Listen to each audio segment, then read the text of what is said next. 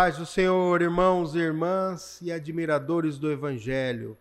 Mais uma noite aqui, todas as segundas-feiras, às sete horas, com o programa Caminhos para Cristo, trazendo um papo, uma conversa muito edificante para as nossas vidas e também para a comunidade cristã. E hoje não vai ser diferente. Estou aqui com o pastor David Robson, é fundador e professor do Instituto de Capacitação Ministerial, fundado desde 2014. Hoje ele está como gestor geral, é um pastor batista, teólogo, filósofo e bacharel em direito, né, pastor? Isso. Então nós vamos trazer hoje um tema muito importante, que eu acredito não só para a igreja, né, pastor, mas para toda a comunidade é, que se preocupa com a educação. O tema de hoje é a importância do conhecimento teológico em nossos dias. Tá? E nós vamos usar como texto o segundo livro de Timóteo 2,15, que diz: Procura apresentar-te a Deus aprovado, como obreiro que não tem de que se envergonhar, que maneja bem a palavra da verdade. Amém. Pastor David Robson, se apresenta, conta pra gente como que o senhor chegou no evangelho, como que o senhor entendeu o seu chamado e qual foi o caminho que o senhor percorreu para ter esse conhecimento que o senhor tem hoje, que o senhor derrama sobre as vidas de outros irmãos, como professor, como educador. Seja bem-vindo. Obrigado, pastor. Um prazer para mim estar aqui no podcast. Amém. Entre o prazer é amigos, nosso. Né? Maurício, Maurício Júnior, todos amigos e, e pessoas próximas e queridas, né? Bem, eu sou filho de pastor, né? Olha que benção. Sou Eu não, tive, eu não tive esse privilégio. Eu sou neto de pastor também. Olha que Então, benção. meu avô pastor, meu pai pastor, Uma família. eu pastor. Uma família toda. e eu praticamente, por pouco, não nasci literalmente dentro da igreja, né? Mãe, começou- um pouquinho, começou a sentir as dores do parto. Começou ali, vai pro hospital e eu nasci. Então, é, desde da tenra idade que eu, que eu leio conhe- teologia, meu pai tinha uma vasta biblioteca em teologia, desde a adolescência. Já vieram da, da comunidade batista? Batista, Batista. Eu, Batista eu- da eu Convenção converti Batista na Batista, Brasileira. eu adoro, eu gosto muito. É, meu pai, um, um chamado Batistão, né? Aquele bem ligado Aquele- à, à denominação, aos pilares da denominação. E com 18 anos eu senti. Bom, eu, na verdade, sempre vivi na igreja, né? A igreja foi determinante para minha Uhum. personalidade, para minha cosmovisão, para as convicções, para a minha vida. A igreja foi formando a minha identidade como pessoa. Então a minha vida ela foi acontecendo dentro da igreja. Um, um discipulado indireto, né, Sim, pastor? Ali na convivência com os irmãos. É, e- Sempre tem aquele irmãozinho ali que é, que é um ancião que te traz uma coisa de sabedoria. exatamente. Uma palavra do irmão. Você vê o Exatamente. sofrimento de uma Essa outra experiência. família que vem. E você vai vendo como que Deus trata com o seu povo, né? Exatamente. Então isso aí é um, um aprendizado indireto que eu acho que a igreja, para mim, eu vim do, eu, eu vim do sofrimento. Eu Hum. não vim da família cristã, não. Eu vim um sofrimento, mas Deus me transformou. E uma das coisas que me, que me fez permanecer na igreja foram essas coisas. Saber que Deus estava com aquele povo, não os livrava do sofrimento, mas os ajudava a passar naqueles momentos de dificuldade. Então eu aprendi muito com isso. Né? Então, o senhor veio já de uma família Vim, cristã, A igreja era uma E- extensão. uma extensão, a casa a casa É uma extensão da, da, ig- igreja. da igreja. E a né? igreja uma extensão da casa. E eu, filho de pastor, desenvolvi muitos dons, talentos, Louvor também. É, tanto a palavra quanto a música, música, desenvolvi né? habilidades com vários instrumentos musicais, de liderar, é, e enfim, sempre foi a nossa vida, tanto minha como dos meus irmãos. Nós sempre tivemos uma Uhum. relação muito familiar com a igreja, uma proximidade com a igreja, uma Todos são pastores ou não? não, são todos advogados. Todo mundo. Meu irmão, Família gosta de ler, né? Gosta de Porque ler. ser teólogo, É. filósofo e advogado. dois, dois advogados, minha mãe professora de português, Olha Meu pai, legal. professor de geografia e história. Meu Então, pai, a educação teve no seu A meio, educação da tá na- tá no família sangue, ali, tá né? no sangue, educação né? e a música. Os dois, todo mundo músico e todo mundo educador. E como que é importante, como que a gente olha também a cultura dentro do nosso povo, né? Sempre vê que é um povo que é, na parte de adoração, de louvor, a música está muito muito agregada, a história também, né? Porque o nosso início foi com a tradição oral. Então a história sempre teve no, no meio do povo de Deus, né? Sim. E o chamado do senhor, como que o senhor percebeu? Ou o senhor não percebeu? Sim, Quando é, o senhor deu percebi. conta, já estava É, eu percebi. enraizado, eu já estava enredado pela benção. Eu tive aquela, aquela chamada experiência ali, de Uhum. chamado, de, de Sim, aonde Deus é, parece que de, parece que de fato a gente sente uma proximidade maior, aonde a gente percebe que Deus é uma pessoa, porque até então Deus po- poderia ser para mim uma ideia, uma uma teologia, um Deus muito mais ligado à religião. Mas Sim. houve um momento na minha adolescência ali que todas essas figuras de Deus que eu absorvia na igreja, elas acabaram perdendo um pouco dos- da, sua, da sua presença e Deus se tornou pessoal. amém. Aí Deus se tornou mais do que uma percepção religiosa, uma pessoa para mim. Foi aos 16 anos que eu Uhum. tive a minha experiência. Já era até batizado, porque é, batizei cedo. Ah, batiza cedo, É, já chega sete, já oito anos, com é, tive a minha experiência de conversão, batizei. Mas aos 16 anos eu tive uma experiência pessoal. pessoal ali que o senhor entendeu Que aí eu entendi que realmente. Deus, o que Deus queria do senhor seria diferente é, do que muitas vezes dos seus irmãos, Exatamente. né? Exatamente. E é forte, né, pastor? É o forte. chamado é algo Para mim foi muito forte. a Foi- gente não confunde, né? Ali foi um Não divisor de confunde águas. com a emoção. Não tem confusão, Não, é. tem confusão. Na verdade, eu acho até que não é emocional, Uhum. que é uma decisão racional, sabe? Sim. Eu estava na varanda de casa e Deus simplesmente falou comigo enquanto eu olhava para o céu. Eu olhava Amém. para as estrelas e Deus falou: Olha, eu criei você para você me adorar. Assim como as estrelas, a natureza, os animais, as pessoas. Eu criei tudo para minha glória. Sim. Você Romanos pra mim. 21 fala, né, sobre a criação e a E, e- né? e- e aí Deus se tornou uma pessoa. Estava perto de mim, falava com ele. E aí Amém. entrou realmente a percepção da teologia. Eu comecei então a buscar conhecer. Até então o senhor não estava ligado em teologia, apenas na educação re- Apenas na re- igreja. da igreja, É. né?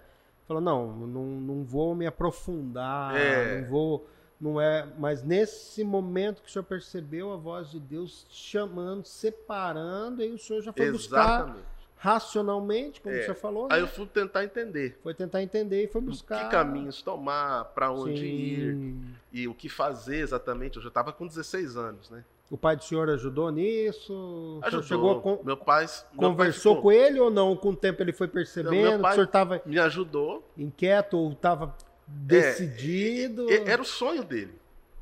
que O sonho do meu pai era Que que, lindo, um dos pastor. filhos fosse pastor. que lindo. E Deus separou, me separou para isso. Amém. E, e- e agora minha mãe não ficou muito.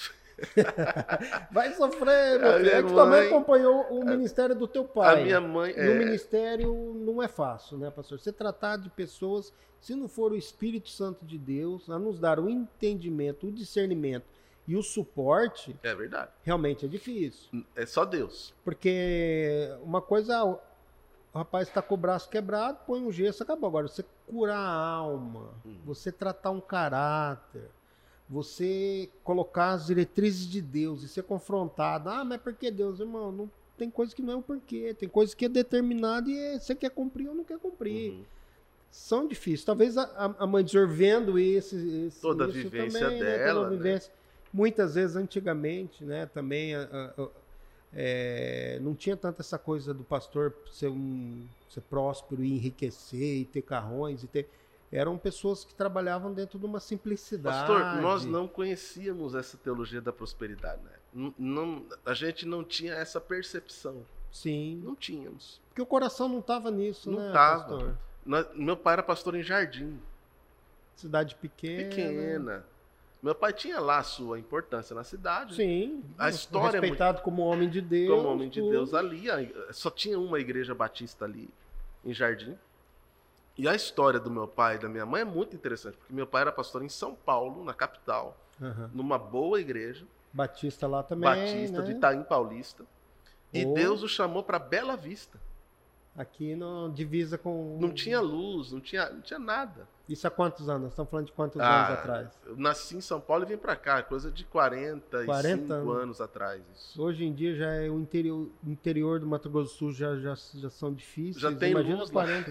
Já tem Já tem Já luz. água. 40 anos Na atrás, época, né? pelo que minha mãe conta, tinha a luz até as 10 horas da noite. Aí, na, cidade. na cidade. Aí interrompia só no outro dia. Só no outro dia. Então, quer dizer, minha mãe andava nas- nas- em São Paulo, nas ruas asfaltadas, e em Bela Vista, na rua de chão, né? Sim. Então, ela viveu toda essa Viu um experiência. so- era um sofrimento e às De- vezes queria para o senhor, como o senhor já veio de uma família que foi educada, ela queria que o senhor, talvez olhando por essa ótica, mas é difícil a gente explicar o chamado para as pessoas, né, pastor? É. Eu também, o meu chamado foi muito impactante, como eu falei para o senhor, eu vim da, de uma transformação muito forte. Só que eu já sabia, pastor, que eu tinha alguma coisa diferente. Não sabia onde que estava isso. Quando eu me converti, é, foi no retiro da Igreja Batista, Que joia. eu vim de três dias varado usando droga. Fui Uhum. pro retiro, lá eu senti a presença de Deus no último louvor, no último momento, no apagar das luzes. Veio a presença de Deus. Eu senti aquela paz e eu falei para aquela paz assim: não passa. Se passar, me leva. Porque eu vinha de um sofrimento, eu não sabia o que era paz, eu não experimentava mais isso. Não que eu não tinha em casa, mas dentro de mim. Porque a paz ou ela tá no ambiente ou ela tá em você Sim. também.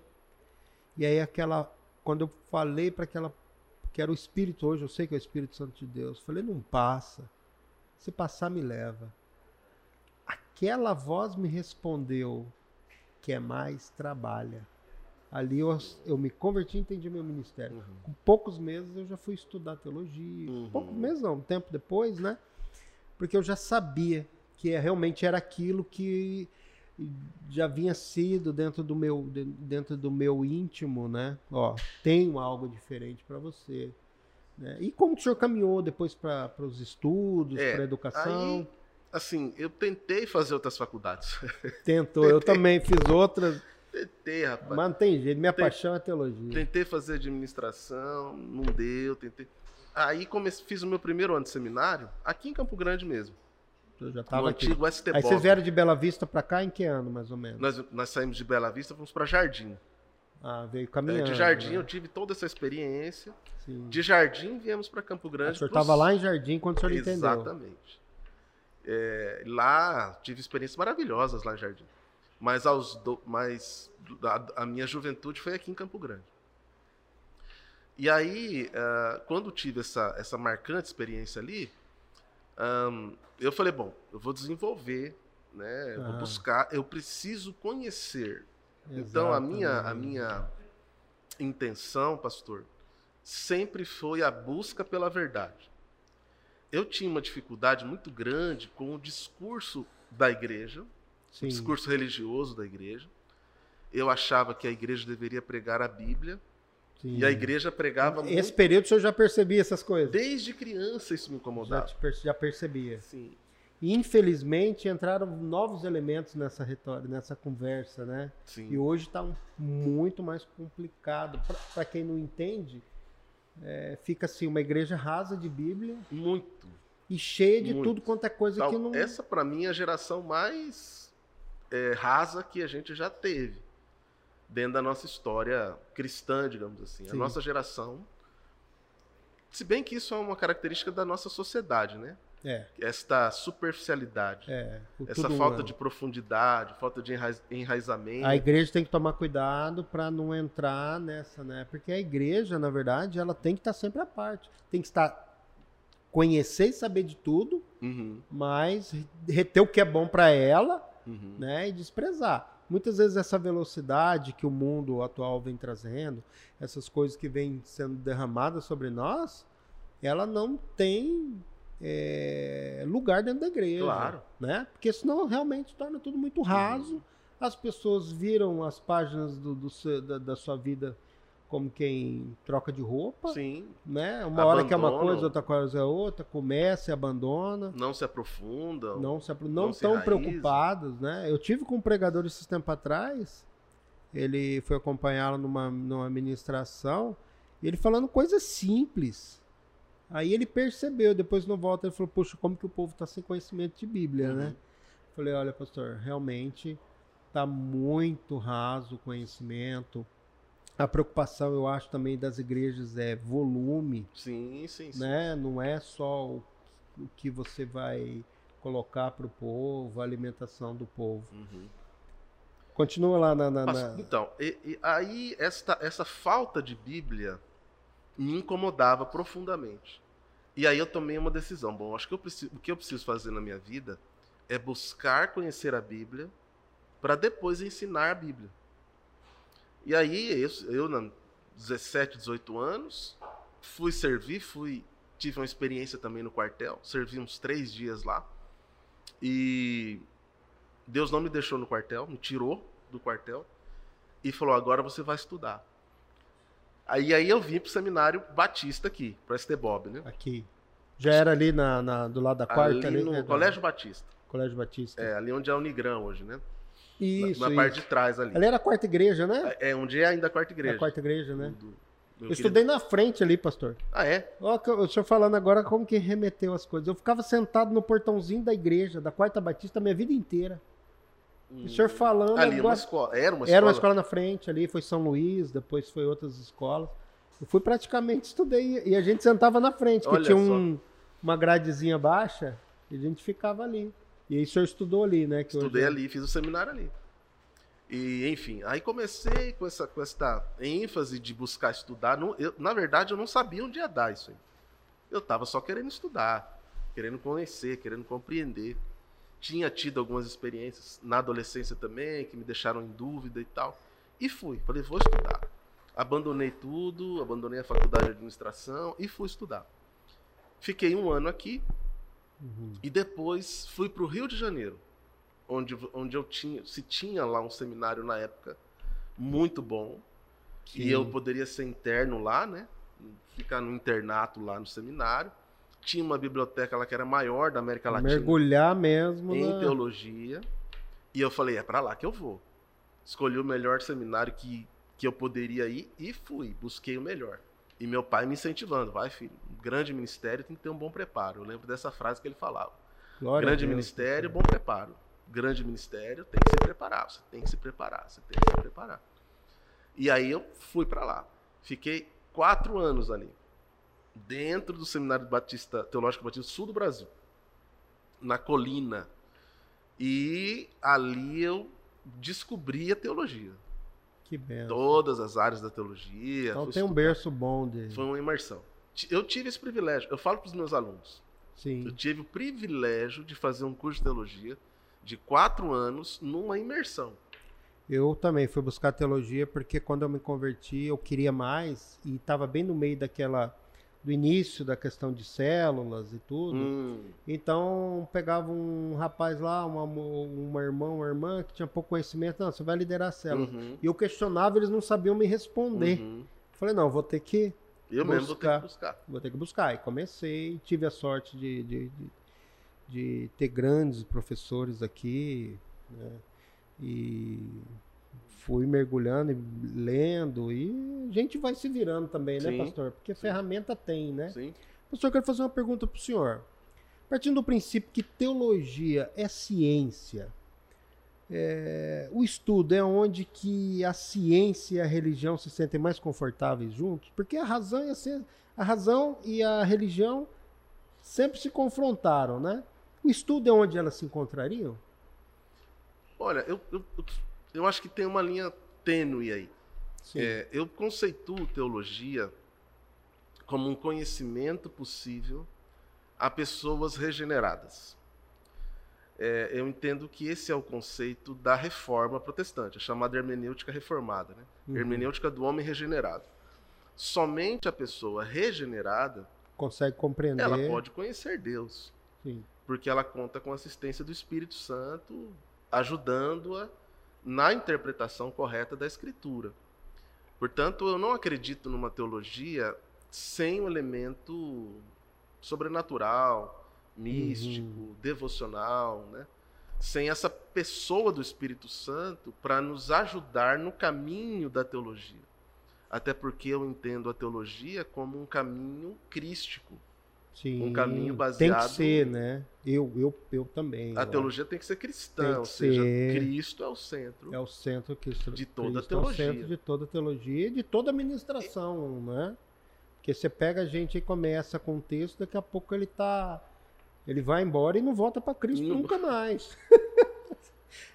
É, aí, aí eu gosto muito de de Lutero, por exemplo, quando ele fala que a, salva, que a pregação salvífica é Cristo. Sim, Pregação salvífica é Jesus. E a mensagem salvífica é Cristo. Então, eu, a minha teologia parte desse pressuposto. sim. Ela nasce em Deus, porque ela é fruto de uma revelação. É Uhum. Deus que fala ao homem. Portanto, teologia não é falar, é ouvir. Teologia, na teologia, eu escuto a voz de Deus pela revelação bíblica, Sim.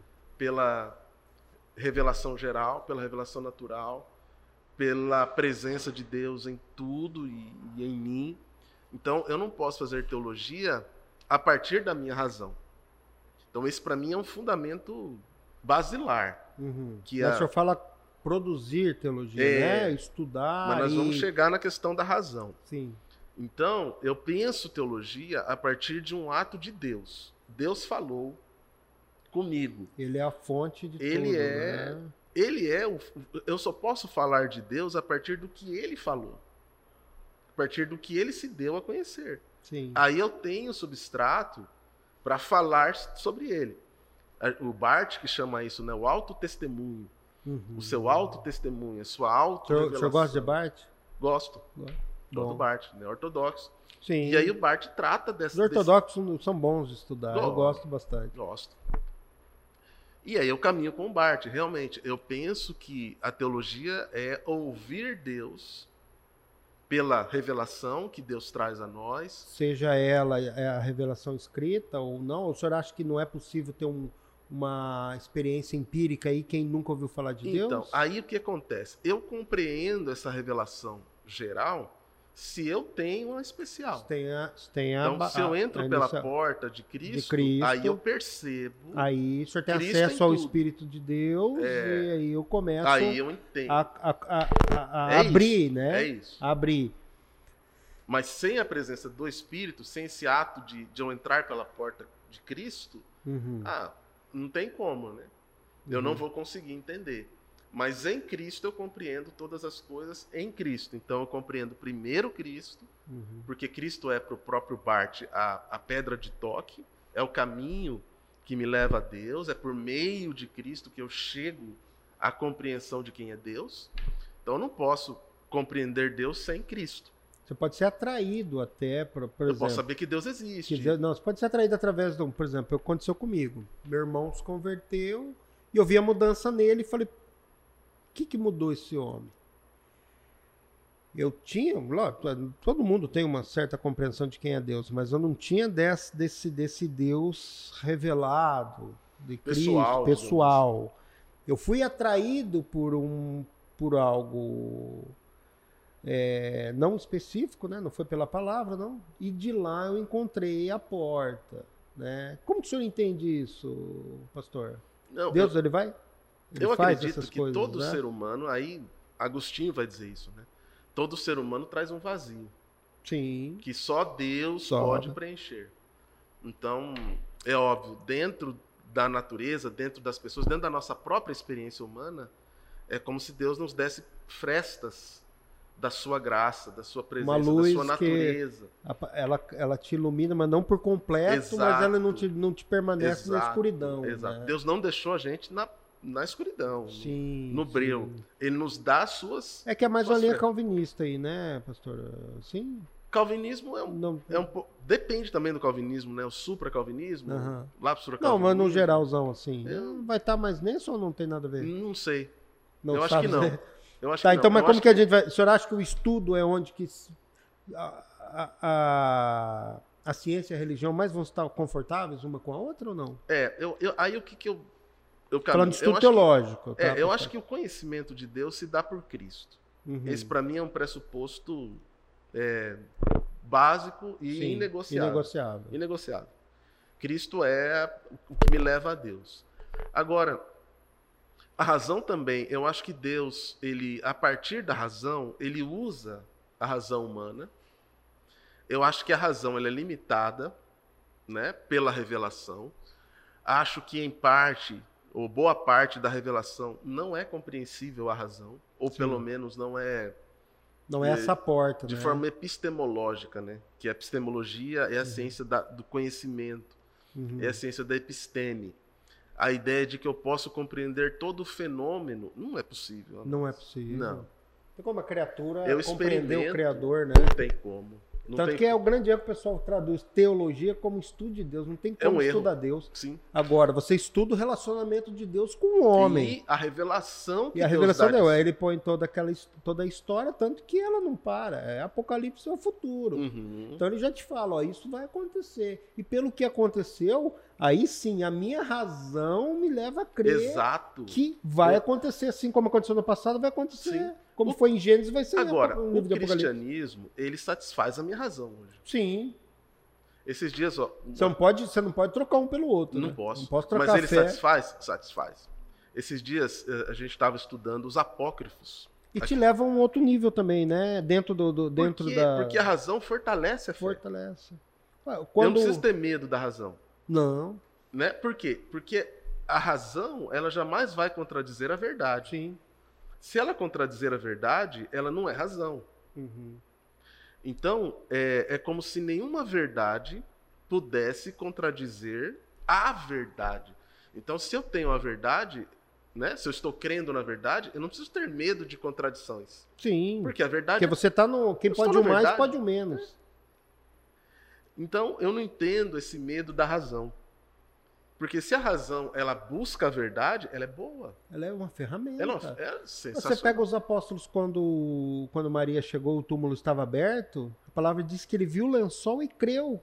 E acreditou. Então ali foi uma razão. Puxa, que ele falava que em três dias ele ia morrer e ressuscitar. É. Voltou a palavra. Voltou a palavra e, ele levou em outro nível. Levou ele em outro nível de fé. Realmente o que ele disse. Quer ver um exemplo bem simples? Conversando com, com um aluno, ele falou, pastor, eu estou com dificuldade de crer. Por quê? Um Porque, desafio, né? é, porque senhor eu, como- eu não consigo entender ah, como alguns livros chamados apócrifos não entraram no cano. Então eles foram excluídos. Por exemplo, o livro de Judas. Olha como a razão nos ajuda. Eu falei para ele, ó, você acredita realmente que foi Judas que escreveu esse livro? O Evangelho de Judas? Aí ele falou que não, foi Judas que escreveu. Eu falei, bom, em que momento? Ele joga as moedas aos pés dos fariseus e o texto sagrado e a tradição diz que ele foi se matar. Uhum. Quando que ele escreveu esse livro? Antes de morrer, antes de se matar. Aí ele ficou. Eu falei, tá vendo? A igreja sabia que não foi Judas, é falso. Sim. Não, É o outra- evangelho falso. Nossa, mas eu não tinha pensado nisso. Então, a razão, esse pensamento, ele fortalece a atuação de Ele é Deus. necessário, né, pastor? Ele fortalece. Aham. Ele fortalece, ele enraiza. A minha fé hoje, ela é muito mais fortalecida depois de eu ter estudado direito, psicologia. Ela fortaleceu Agrega a minha tudo, fé. né? Agrega e te leva a Ela outro nível. Me leva né? a um outro nível de fé, Uhum. na minha experiência de fé. É, quando pega, ah, quando a gente está estudando, eu, tinha um professor que falava assim, ah, mas o Jó é um livro que ninguém sabe se escreveu ou não escreveu. Aí eu pensei, para mim não importa, se o Espírito de Deus quis que ele estivesse ali entre os livros e que me para Deus não importa, ele pode ter, ter acontecido aquilo literalmente com ele ou foi uma história, para mim não importa, Deus usou parábolas. Aí isso não vai, essa razão, eu não quero. Não quero buscar essa razão, se aquilo ali é, Essa teologia também não importa muito. não importa Mas muito. uma coisa eu digo. Mas se Deus quis que ele estivesse ali, eu tenho que ter na Sim. fé nisso e levar aquilo, porque para Deus, se tivesse que acontecer ou não, é um estalar de dedo. Sim. E eu digo até mais. No, no Novo Testamento isso é mais claro. No Novo Testamento, a igreja tinha critérios rigorosos para aceitar um livro. Sim. Não era assim. É um crivo. Vamos aceitar. Não ah, vamos. não, esse Caiu vai, aqui, vamos fazer. faz uma, um sorteio. Não, tinha um crivo. A igreja tinha sérios Sim. critérios. Ela tinha que ter 100% de certeza que era um texto de um apóstolo, É. que foi realmente Paulo, Pedro. Então, temos garantias com relação a isso. Sim, é um. é, e, e o pessoal gosta muito de falar da Igreja Católica, mas não tem como. A base toda de, de, de fundamento, de estudo e de livros nossos mesmos. Se você chega e fala assim, ah, eu estudo um livro lá, um livro aqui, tem muito material deles que são relevantes e são Sim, necessários. isso é importante. Do ponto de São vista importantes, histórico, história da história. a Paulus, e- né, a editora isso, deles, é- Isso, a editora Paulus, não tem é boa. como. Você tem que. né? Pastor, como que pode, podemos definir corretamente teologia dentro do cristianismo? teologia é o conhecimento, é um conhecimento possível a pessoas regeneradas, convertidas. Teologia é um privilégio da igreja cristã. E eu digo mais: nós só podemos adorar a Deus se o conhecermos. A, a questão que se coloca na teologia é: será que eu posso adorar a Deus sem conhecê-lo? Se eu não tiver a teologia? Ou será que Deus espera de nós uma teologia, uma adoração é, teológica, uma adoração com conhecimento sobre a natureza dele e sobre como ele quer ser adorado por nós? Sim, assim como ele põe diretrizes de como ele quer que nós, nós Não é tenhamos as verdade? nossas vidas, ele também tem a diretriz de como que ele quer ser adorado. Não é verdade? Sim. Jesus chega para uma mulher samaritana e fala assim: vocês adoram o que vocês não conhecem, né? Sim. Vocês adoram o que não conhecem. Vocês precisam adorar em espírito e, em verdade. É assim que o Pai procura os seus adoradores. Exatamente. Então, o culto é um culto é, que agrade a Deus, não a nós. O culto é uma entrega racional, inteligente, voluntária a Deus. E no culto, ao invés de eu entregar agora, como era no Antigo Testamento, os animais, eu entrego a minha vontade, o meu querer, para o querer de Deus. Então, não há culto sem conhecimento. Não há. Sim. E eu acho também muito importante quando nós falamos de teologia também, né, pastor? Que eu lembro quando eu fui pro seminário, e aí eu já estava envolvido e eu já não estava mais tão satisfeito só num grupo, eu já queria, como, como que aquele arrebentou a porteira, eu queria Você experimentar. Queria viver aquilo a qualquer custo. E aí, com o tempo, a gente vai, vai aprendendo, né? E quando eu entrei pro, pro seminário, os irmãos mais carismáticos, irmão, você vai perder a fé. Que a letra mata e o espírito vivifica. Mas, irmão, você fala isso porque você não estuda teologia, porque a interpretação não é essa. Tá falando de lei de graça, né, pastor? O senhor passou por algo assim? Quando o senhor vê os, os seus alunos, os primeiros os que estão chegando, se, serem confrontados com outros irmãos, outros, né? Nisso, como que o senhor aborda isso aí? Como que o senhor trata isso aí com seus alunos? Com esses- principalmente esses que estão vindo, né? Uhum, Que eles vão ser confrontados. Esse texto não tem como quem começar a teologia não ouvir ele, né? uhum. Ah, irmão, a letra mata e o espírito vivifica. Uhum. Quer dizer, não vai ler, deixa que o espírito de Deus. Mas o espírito de Deus me conduz no estudo. Claro. O espírito de Deus me conduz a se- separar. Como que o senhor confronta, como que o senhor aborda quando senhor é deparado com seus alunos, ou com alguns irmãos na própria igreja confronta? Como que o senhor É, trata esse tema aí? Na, na minha experiência de ir para o seminário, eu não vivi isso. Fui incentivado, meus pais, ó, vai, vai, melhor, como meu, meu pai falava, né? Grande ministério, grande preparo. Maior ministério, maior preparo.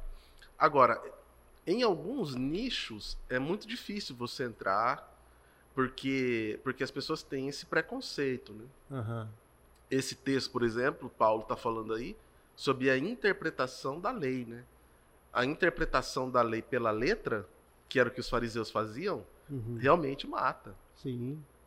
E aí a gente tem aquela interpretação literalista do texto, que é aquela interpretação que você não leva em consideração o contexto, Uhum. o ambiente histórico, você não analisa o texto. Essa interpretação mata o texto. Essa interpretação sem aplicar o método hermenêutico.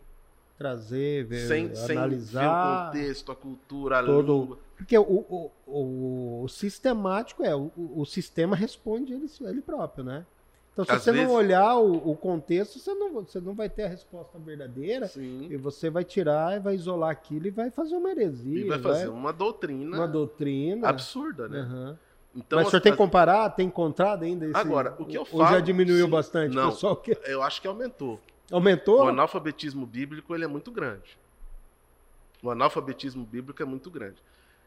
Acho que muito em função do sincretismo religioso. Uhum. As igrejas hoje elas têm uma Abriu doutrina. muito, né? Pra entrada. Todo mundo discursa mais ou menos a mesma coisa, que é a, é a teologia da prosperidade, né?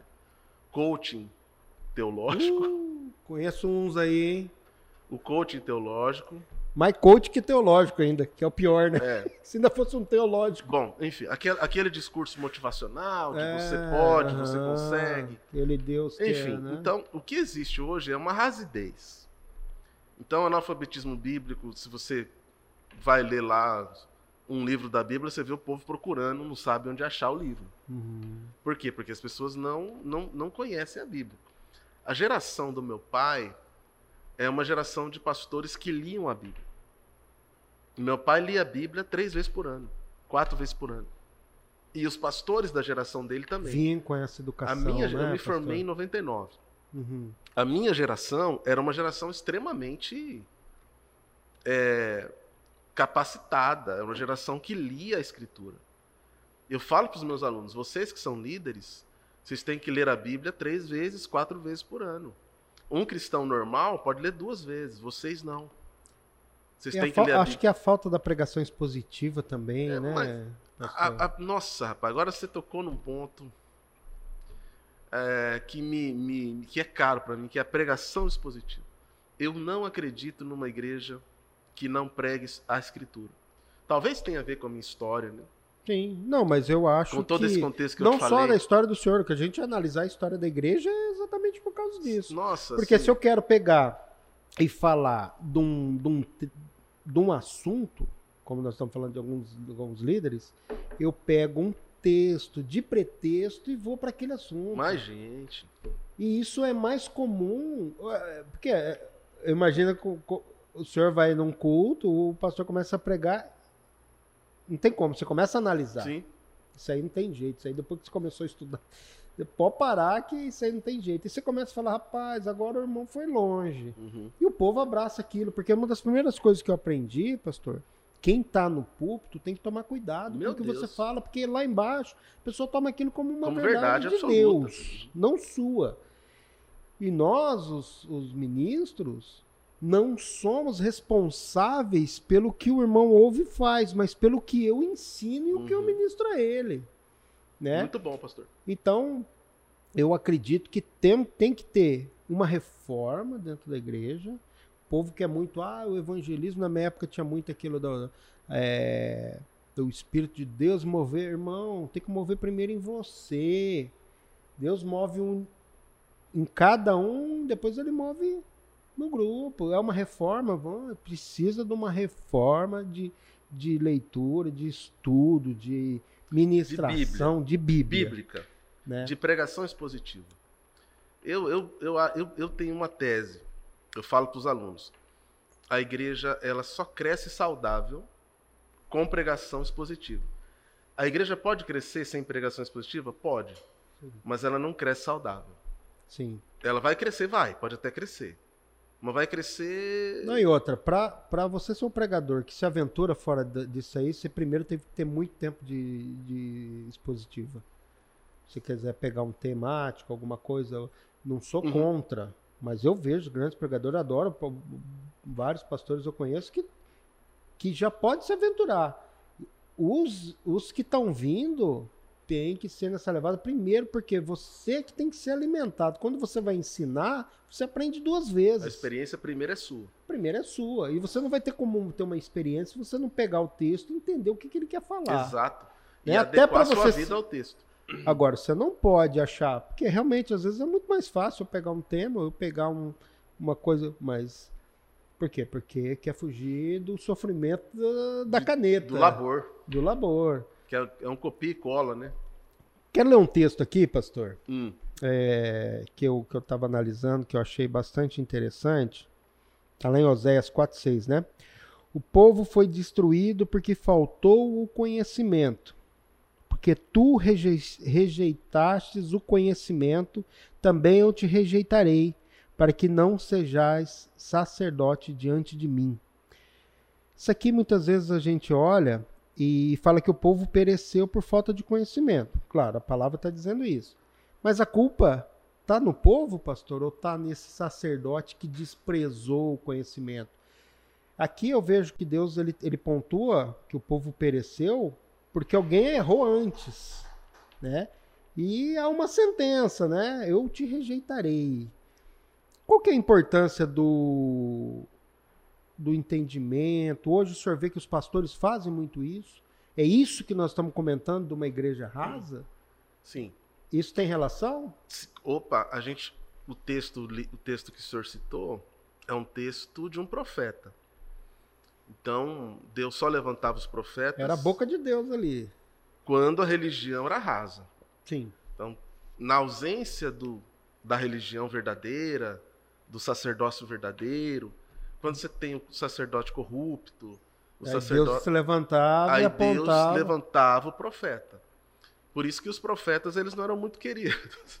Metia o dedo, né? Profeta que só fala coisinha boa. Os não profetas é não, profeta eram muito amados, não. É... Jesus até falou. Davi, né? Hã? Também, Davi sofreu com o profeta. O, o, Uri, é, o profeta Natan. Natan Meu Deus. falou: Ó, tá vendo? Você que fez isso. Você pecou, rapaz. E aí, né, O graças cara, o cara tinha que ser homem de Deus pra falar pra um rei, pra falar pra esse Então, povo, né? Então, você vê, Deus levanta um profeta para falar sobre um sacerdócio corrupto.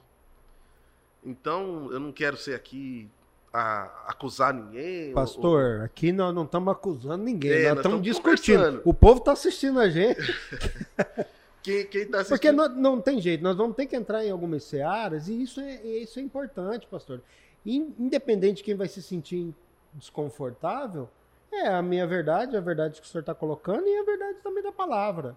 Porque não tem jeito. Aqui, no meu entendimento, o senhor tem uma, uma, uma bagagem, um entendimento também. É, Deus está falando, ó, o povo pereceu, o sacerdote corrupto. desprezou, né? Então ele desprezou, ele não tem como derramar. Se você despreza o conhecimento, se você despreza a letra, se você despreza a letra não, não naquele sentido que nós falamos, Uhum. mas a palavra de Deus, como líder, e você não derrama seu povo, seu povo vai perecer e vai ter uma sentença para você. Isso a gente vê hoje em dia, pastor? É uma consequência. Continua o Porque raciocínio, o, o desculpa. profeta, ele trabalhava muito a questão lógica. Uhum. Então, o profeta, ele quer voltar à lei. Se nós fôssemos Tivesse profeta- ainda hoje no. na- Hoje é isso. Nós queremos voltar à lei, voltar à palavra, voltar. Por quê? Porque não pode haver separação entre Deus e a sua palavra, entre Sim. a palavra e Deus. né? Não é que ele quer voltar a palavra porque ele acha. É porque o povo tá fora, né? É porque ele quer que ele o povo quer trazer, a Deus. é, ele quer trazer o povo pro caminho, Deus. para Deus, Pra Deus. É, ó, É a partir da lei. a, a palavra de Deus já não estava mais funcionando diretamente, já não estava mais tocando o coração. Não ele tinha mais levantou o valor. homem, não tinha mais valor, ó. Vem para Não é verdade? Então, vem para os caminhos de Cristo. é o- o- não existe profeta sem palavra. Sim, A palavra é está na boca do profeta. E o profeta, ele sempre chama o povo ao arrependimento por meio da do conhecimento da palavra. Então, se o, se o povo de Deus despreza a palavra, uai, então tem alguma coisa muito errada nisso. sim, sim. Se o povo de Deus despreza o conhecimento da palavra, o povo de Deus despreza o próprio Deus. Porque é interessante, no, no contexto do Antigo Testamento, Deus ele governa o povo pela lei. Sim. Deus, Deus ele vai governar dando a lei. Então, a, a- Dando o destino, né? Ele quer dar, o- quer dar o destino ao seu povo, né? E vai ser a lei, e, a, né? e a obediência à lei daria o que? A bênção, né? A guarda, a, a presença de Deus. É, o que diferenciava Israel. É o que De diferenciava distinti- é, deixava ele um povo distinto É o que dos santificava outros, né? Israel. É É o e que era toda essa lei, Israel. toda essa educação, né? E aí, pastor, a gente entra numa coisa interessante também, que é o discurso do, pró- do próprio Osés, profetas menores. Quando o povo de Deus ele se afasta de Deus, Deus trata o povo como um povo pagão. Sim. Por quê? Porque o que Que diferencia desligou, né? é a escritura. Rompeu, Porque a, a aliança se dá no quê? Eu dou a palavra, você obedece. você obedece. Eu falo, você escuta. Você ouve. No momento em que Deus se revela, que Deus fala, que Deus dá a Torá, a lei, e o povo não obedece, o povo se torna um povo Quando o senhor fala. igual aos é outros. isso. Eu não- é, o- é o que eu coloco também, que eu acho, que era a distinção do povo de Israel. Quando o senhor fala que o profeta é quando a palavra já não funciona, seria o último estágio de Deus? A Não última é? tentativa de Deus, Porque vamos pensa, ver? pensemos, Deus deu a lei, aí Deus Sim. deu a religião baseada na lei, Deus falou tudo, ó, quero que você me Aí- adore assim, Ó, tome, tome uma, tome duas. tal, tal, tal. Aí colocou Na o sacerdote terceira- aqui, o oficial desse negócio, colocou os levitas, o culto, Sim, estabeleceu tudo estabeleceu ali. tudo. E aí ninguém. E aí Deus tem que fazer o quê? Trazer fora dessa religião Sim, o chamado profético. sim. E Lindo pastor, isso aí, pastor. o, o mais interessante Você vê o cuidado de Deus, né? E ele vai até a Hum. última tentativa. Ele não vem já. É, É. fogo, auto... não. É. Ele vai tentando. ele vai a longanimidade, né? É, Deus é longânimo, É, quer dizer, é. ele vai, vai, ele vai. é bom. Nós nunca somos, né? Mas.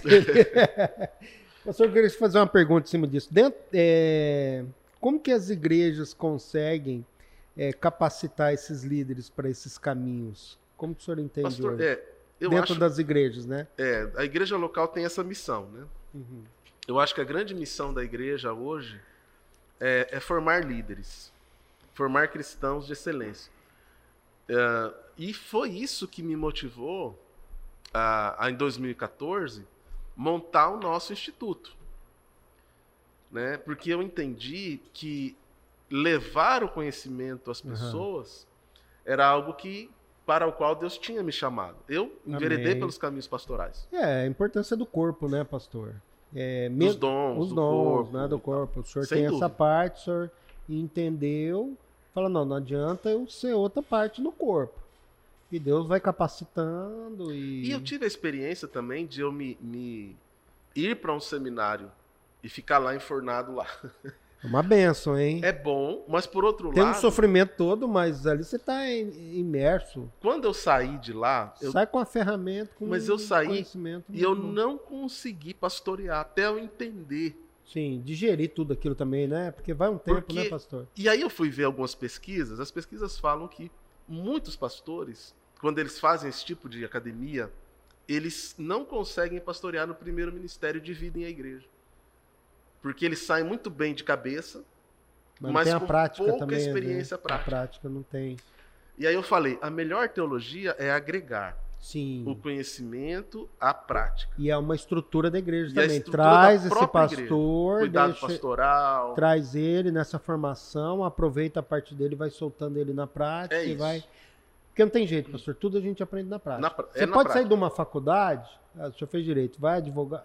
Você vai demorar, porque na prática Na é uma prática, coisa, na é. teoria é uma na prática O direito, é por exemplo, é muito bonito na teoria. Na prática é outro mundo, né? Mas é Na, frustrante na, na- prática. na teoria a prática é outra. Meu Deus. É direito é lindo na teoria, pastor. Nossa, teoricamente aquela coisa É maravilhosa. maravilhosa. Mas quando você vai para a prática, Você se esbarra com a muita igreja é a coisa. mesma coisa. É a mesma coisa.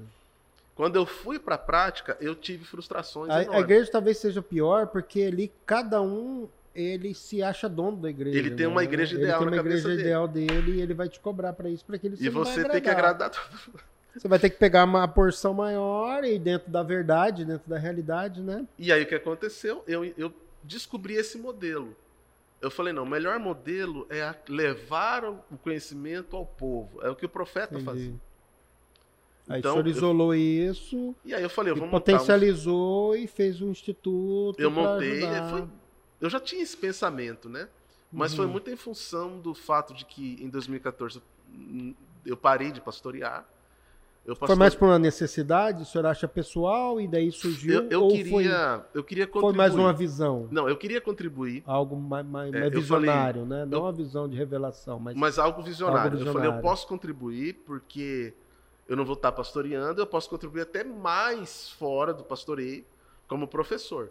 E eu falei, bom, para isso eu preciso montar uma estrutura. Sim. E aí comecei. Pra se organizar. tá. E aí comecei, montei os cursos, as grades, apostilas, tudo.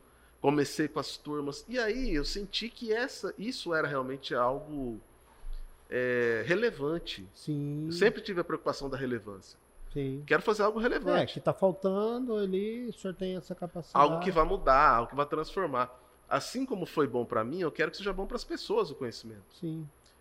Agora, eu adequei. Não é aquele conhecimento é, frio da academia. Sim, o senhor trouxe para Eu poder... trouxe para Porque a gente vê também que é... E a gente acaba fazendo meio que no nosso jeito, né? Você vai na própria administração, você não pode trazer toda aquela cátedra. Claro. Você tem que... Né? Porque, Então- porque o povo... E na educação é a mesma coisa. teologia ela perdeu muita gente boa. Perdeu. Porque ela, ela E eu, eu falo a teologia mais... pura ali, aquela É. coisa, né? É, e se não a teologia muito bem aplicada, ela não só perde, ela deixa de ganhar. Não é verdade? Porque ela não atrai, né? Não é? Porque ela acaba de, de- de- trazendo uma distância, né?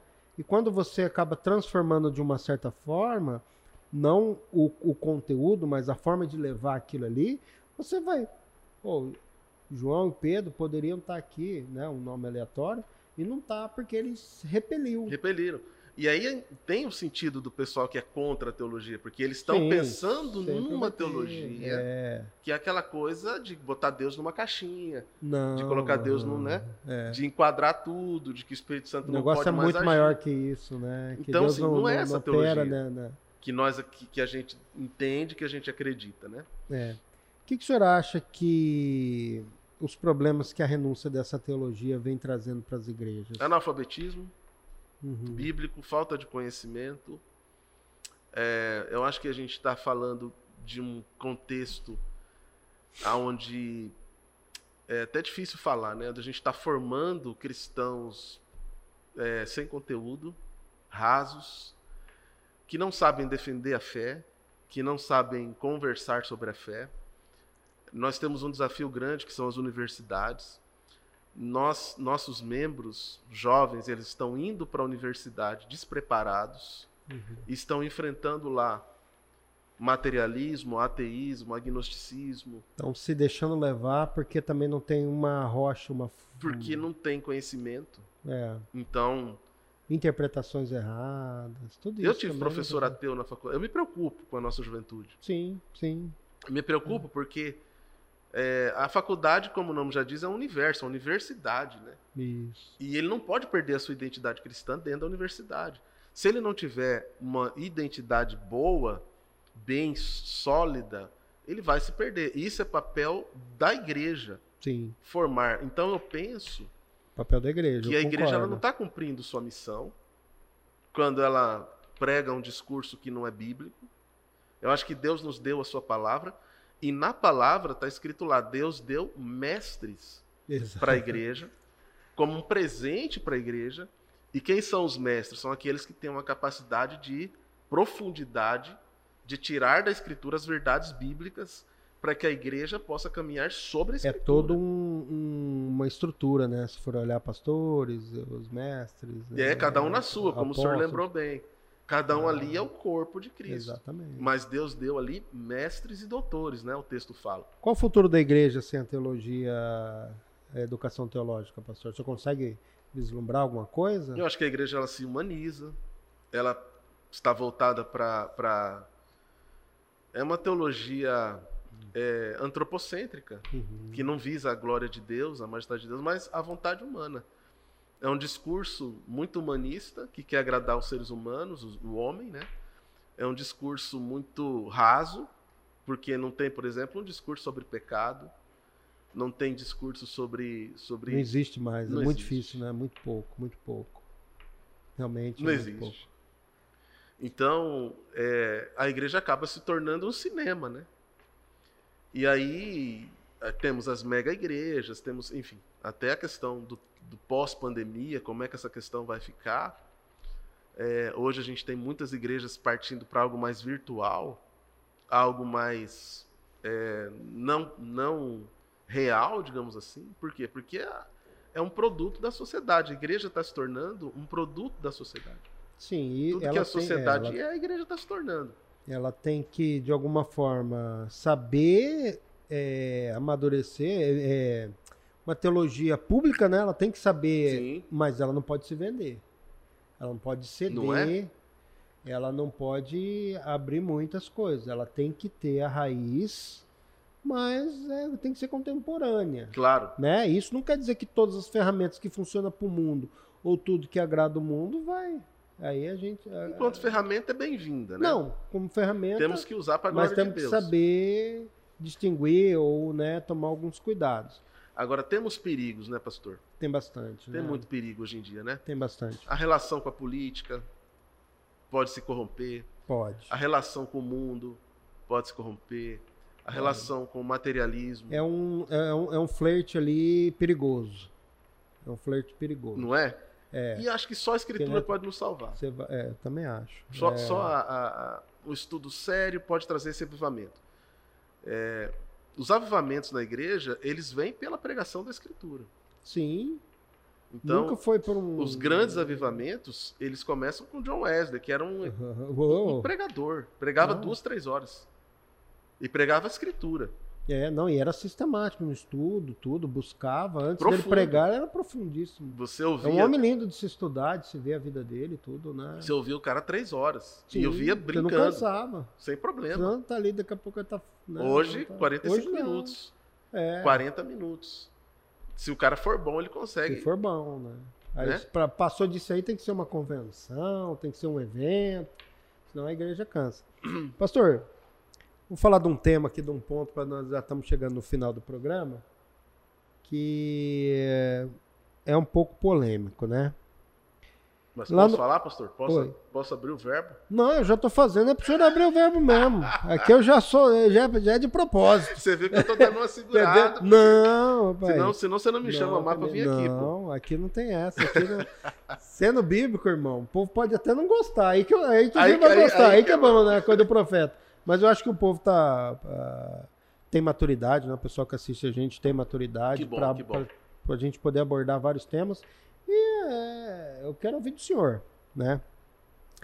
Lá no primeiro livro de Reis, no capítulo 12, no verso 31, a palavra vai dizer: Também fez casa nos altos e constituiu sacerdotes dos mais baixos do povo, que não eram dos filhos de Levi. Está falando de Jeroboão, né?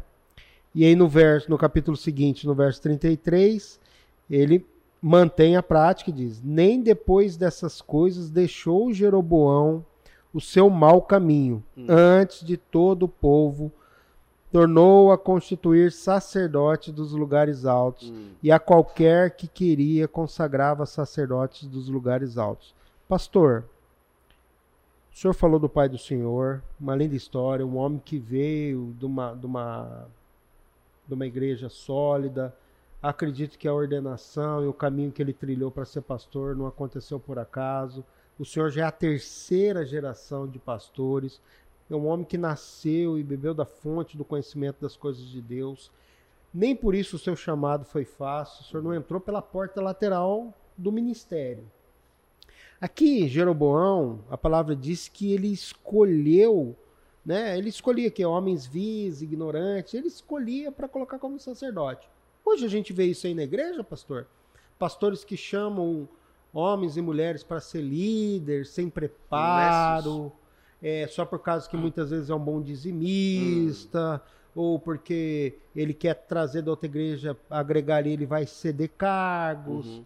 Né? Hoje existe essas coisas ou era só Olha, no passado, pastor? Eu, eu penso que nós, já que pode abrir a caixa, Rapaz, a caixa está aberta, o senhor pode já tirar de dentro. eu penso que nós pecamos contra, contra o corpo de Cristo.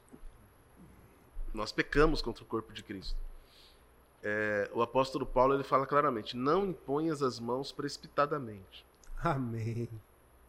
Então, quando Paulo trata dessa questão da ordenação, é- é- essa era a prática da igreja é, cristã, né? Primitiva. Sim. A imposição das mãos. Sim. Paulo até lembra Timóteo. Era o ato, né? É, lembra que eu te ordenei na imposição das minhas mãos. E aí você, Timóteo, é como, é como uma liberação. Uhum. Eu libero você para você ministrar né, em meu nome até. Então, é, a igreja tem pecado nesse aspecto quando ela ordena pessoas, é, mesmo que não seja um ministério chamado ordenado, né, aquele ministério pastoral tal, mas quando ela coloca pessoas em posições é, que a pessoa não tem preparo para aquilo. Acaba destruindo a própria pessoa, né? Coloca é fardo, a pessoa num, num, num, lugar onde ela não tem preparo. Deus não, não tem chamado, isso. né? Deus não faz não, isso. aconteceu primeiro de Deus para ele, né? Uhum. Deus não faz isso. Deus só coloca uma pessoa quando a pessoa está preparada. Paulo foram quatro anos, né? Outros Sim anos. tempo, né? Moisés, 40 anos. Isso que Paulo já era conhecedor da palavra, né? Ele só adaptou ali. Só e ele fala das revelações que ele teve Sim, no deserto.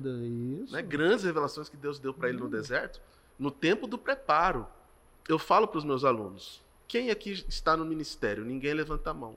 Às vezes, né? Tem um ou outro que é pastor. Aí eu falo: não, não, vocês já estão. Vocês já estão no ministério. Isso aqui já é o ministério de vocês. Então, o tempo de preparo é um tempo precioso. Sim. E quando a igreja ordena pessoas, coloca pessoas em posições, é, leva pessoas a assumir funções, lideranças, sem que a pessoa tenha preparo e ela sendo um nécio, que é o que Paulo fala, não no sentido da idade, mas da experiência, do conhecimento, da profundidade, ela está matando o corpo de Cristo. Ela vai dividir o corpo de Cristo. Ela vai abrir para tudo aquilo que é o contrário do que nós falamos, então, né? Quando, um preparo, quando, uma... quando uma pessoa é colocada numa posição que ela não está preparada, ela vai se arrebentar e vai acabar com, com as pessoas, com outras pessoas. É, tratando algo bem, eu não sou contra as células, uhum. Mas a célula, ela em muitas realidades, ela acabou virando uma uma produção em massa. Essa primeira onda que veio Exato. lá, que todo mundo, ah, que lindo, todo mundo. Mas, irmão, depois de você trazer essa pessoa de volta que saiu, ferida... Eu conheci muita gente que se desviou por causa de célula. Então eu vi, pastor, em muitas igrejas, heresias, e eu ajudei muitas igrejas, muitos pastores me procuraram, falando, pastor, me ajuda, porque na, na minha igreja nós começamos, e aí tem célula amaldiçoando célula, tem líder de célula fazendo despacho, tem não sei o ah, quê, tem orientação sexual para lá, para cá e para cá. É difícil cá. de você controlar tudo, né? Se não tiver uma gestão, uma educação Por quê? bíblica. Porque não tem uma liderança. Porque o coração do pastor é, não está nessas coisas da palavra, né? Estão em volume. As, enfim. Não, não generalizando, mas é uma das. É, uma da, da, enfim, o pastor não pode ser ingênuo. Ele não, não ele, ele, tem que ser experiente. Ele claro, tem que ele tem cuidar que das ovelhas quem que são dele. esses homens que ele colocou ali? Que nem Jeroboão, ó, escolhe qualquer um. Não, você é vivo, vem cá e... E acontece. Né? Então é uma pena, assim, é triste é, vermos que a igreja ela se tornou expansionista. Então nós temos a ênfase a da igreja qualquer custo. na expansão, não na manutenção da palavra, da doutrina, da fidelidade, do zelo. Nós somos guardiães da palavra. Sim. Deus nos deu a sua é uma palavra. responsabilidade grandíssima, né? É nossa. Pastor, estamos chegando ao final. Já? Já. Poxa. Não, nós vamos trazer outros episódios aqui. É, eu quero agradecer demais o senhor, tá? Vou pedir para o senhor fazer uma oração final para nós, abençoando os irmãos. Eu acho que foi uma palavra abençoadora, né? Daqueles que conseguirem que pegar isso e, e digerir, né? Vai ser muito bom. Faz uma oração final para nós, abençoando Amém. os irmãos que estão em casa, né, os admiradores do Evangelho. E as portas estão abertas, pastor, para outros temas, né, que nem eu tinha comentado com o senhor em off.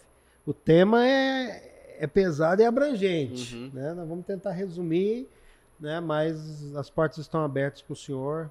Se eu tiver um tema, eu falo, pastor André, tô com essa ideia na cabeça. Vamos embora, vamos colocar Joia. aí pro povo de Deus ouvir. Joia. Foi um prazer, Amém? quero agradecer, pastor, pelo convite, pela confiança, né, de estar aqui, conversar com as pessoas, é muito bom. Quem tiver interesse, nosso instituto, Instituto de Capacitação Ministerial, tem essa filosofia muito mais é, de levar o conhecimento e preparar líderes é, eu estava com uma aula de hermenêutica esses dias, né? É, de hermenêutica, e é um curso de um ano. São 12 matérias. Então as pessoas elas vão sair bem preparadas, bem ferramentadas, com um bom Amém. conteúdo teológico e podem ingressar nessa caminhada. Né? Faz uma oração para nós, pessoal, pastor. pastor, abençoando. Pai querido, nós te agradecemos, nós louvamos o teu Sim, nome. Jesus. Tu és um Deus maravilhoso, grandioso, soberano. Louvamos o teu nome, Senhor, pela tua fidelidade, pelo teu caráter, pela tua natureza. Louvamos o teu nome pela tua palavra. Que conversamos hoje aqui sobre a importância do conhecimento, a importância de conhecermos com mais profundidade. E somos mesmo o povo da tua palavra, amamos a tua palavra. E o nosso desejo é viver em conformidade com a tua palavra. Eu quero, Senhor, agradecer por esse tempo e abençoar cada Amém. pessoa que está nos vendo, nos ouvindo, pessoas que agora estão orando junto, as necessidades de cada um. Nosso tempo tão complexo, tão difícil, de tantos desafios para a igreja. E ajuda-nos, ó Deus, nesses dias a fazermos uma grande diferença, a experimentarmos de um grande avivamento, de um despertamento espiritual, de um crescimento genuíno, de um crescimento em tua palavra, de um crescimento no conhecimento, na ética, na doutrina, em sabedoria, em profundidade, que possamos pregar o evangelho puro do Senhor Amém. a uma geração que precisa, Senhor. Abençoa pessoas que estão nas suas faculdades, que precisam também de muito conhecimento para enfrentar ali as diversas teorias, ó Deus, que existem, científicas. Abençoa pessoas que estão nas escolas, mães que estão ouvindo esse programa, que têm filhos, que precisam ensiná-los, pais que estão ouvindo, que têm desafios de educar a sua família, os seus filhos, pastores que estão ouvindo esse programa, abençoa os ministérios, ó Deus, de cada pastor, abençoa as igrejas representadas aqui também, ó Pai. De forma geral, Senhor, abençoa-nos com a tua presença, dá-nos a bênção, Senhor, de sermos achados fiéis ao Senhor, à tua palavra, à tua lei, e, ó Deus, sermos zelosos para pregarmos realmente a tua vontade, a tua palavra. Obrigado por esse tempo, abençoa é, a vida do pastor André, cuida do teu Amém. filho, abençoa-o. Também o pastor Maurício. Ó Deus, muito obrigado por, por esse lugar, por esse estúdio, onde a tua palavra tem sido ministrada também. Amém, Jesus. Em nome de Jesus. Amém, Senhor. Amém. Pastor David, Robson, muito obrigado pelo seu tempo. Muito obrigado pelo que o senhor nos ensinou nessa noite. Aos irmãos de casa, às irmãs, aos admiradores do Evangelho, fique na paz do Senhor. Até o próximo programa com um novo tema e um novo homem ou mulher de Deus aqui nos ensinando. Obrigado pela sua audiência. Curte, compartilha e, e siga as nossas redes sociais. Amém.